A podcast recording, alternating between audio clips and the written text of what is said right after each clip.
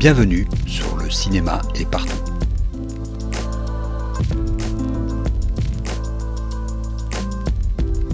Un podcast sur l'industrie du cinéma et ses évolutions.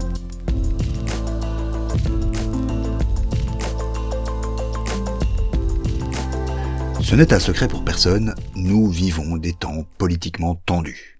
Les médias mainstream et les réseaux sociaux sont engagés dans une bataille pour le penser juste. Sur tous les sujets d'actualité, il y a une injonction à réagir immédiatement, mais surtout correctement. Il faut identifier les terroristes et les condamner, distinguer les bons et les mauvais morts, prendre position, sans condition, pour le camp du bien.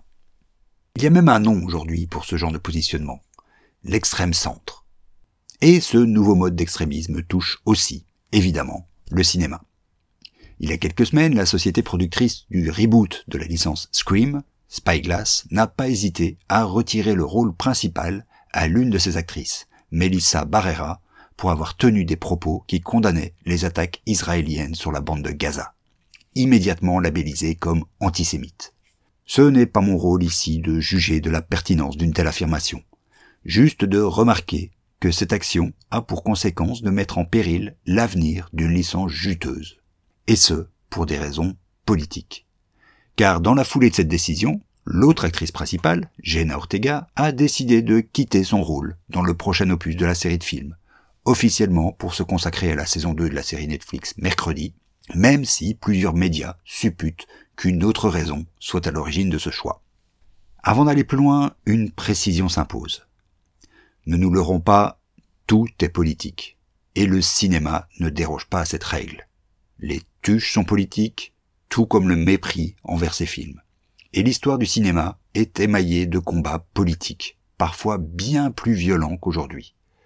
Souvenons-nous par exemple qu'à la sortie de la dernière tentation du Christ de Martin Scorsese, en 1988, des catholiques intégristes d'extrême droite ont été jusqu'à brûler des cinémas, causant 40 blessés et un mort. Et notons qu'il y a encore 20 ans de cela, des acteurs et actrices, des réalisateurs et réalisatrices prenaient des positions politiques bien plus tranché que ce qui vaut anathème aujourd'hui. Et justement, l'une des plus proéminentes d'entre elles, Suzanne Sarandon, fait l'objet d'une campagne qui ressemble fort à du blacklisting. Évidemment, on pourrait arguer que ces campagnes sont l'effet d'un puritanisme tout américain, qui gangrène aujourd'hui le célèbre Hollywood Left. Mais ce serait oublier que la situation actuelle est aussi le résultat d'une polarisation politique violente, qui dure depuis dix ans et qui est en train de virer à une lutte pour l'hégémonie culturelle. Toutes choses dont nos pays européens ne sont pas exempts, loin de là. L'extrême droite européenne est sans ambiguïté engagée dans une bataille pour l'hégémonie culturelle. La pensée d'extrême droite est de plus en plus manifeste, quel que soit le pays.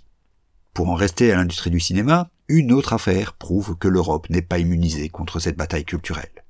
Il s'agit du cas du film Avant que les flammes ne s'éteignent dont l'actrice et chanteuse Camélia Jordana tient le rôle principal. Avant même sa sortie, le film récolte sur sa page Allociné une note spectateur anormalement basse de 1,4 étoiles. Très vite, des internautes remarquent que le film est la victime d'une campagne orchestrée, et la teneur des commentaires ne laisse presque aucun doute sur l'origine de cette attaque, l'extrême droite. Bien sûr, ce film n'est pas le premier à être l'objet de telles campagnes. Les Misérables, le film de Lajli, en a aussi fait les frais malgré son succès. Tout comme, à l'autre bout du spectre, Bac Nord, Vaincre ou mourir, le film sur les guerres de Vendée produit par les promoteurs du, du Puy du Fou, ou récemment le film complotiste The Sound of Freedom, ont pour leur part été défendus avec les mêmes moyens par l'extrême droite. Dans un sens, on devrait presque se réjouir d'un tel état de fait. Cela prouve que le cinéma reste au centre de l'influence culturelle. Mais cette séquence montre surtout que nous sommes au beau milieu d'une phase de polarisation de plus en plus extrême et que l'étape devant nous est peut-être la même qu'aux États-Unis, l'extrême centrisme. On pourrait là aussi se dire que c'est plutôt bien de voir revenir en force une position centrale, plus nuancée et rationnelle, comme le proclame cet tenants. Or, les quelques penseurs de cet extrême centre font tous remarquer que ce centrisme est d'abord un extrémisme, souvent bien plus pernicieux que les autres dans la mesure où il rejette impitoyablement à la marge tout ce qui ne pense pas correctement. En quoi cela changerait-il par rapport à des vagues comme le mouvement MeToo rétorquent alors les tenants de cette rectitude morale? À peu près tout, dans la mesure où le mouvement MeToo visait avant tout à faire condamner des comportements, des faits réellement répréhensibles, à savoir l'abus sexuel. Ici, que ce soit dans le cas de Scream ou de Avant que les flammes ne s'éteignent, ce sont des opinions qui sont la cause des attaques. Que ces opinions soient le terrain de bataille d'une hégémonie culturelle, comme c'est le cas en Europe, ou qu'elles soient l'objet d'une tentative d'éradication, comme dans le cas Scream, ne sont que différents stades d'un même problème. Alors tout est-il perdu d'avance pour autant? Le cinéma est-il condamné à se lisser idéologiquement par peur des représailles? Bien sûr que non.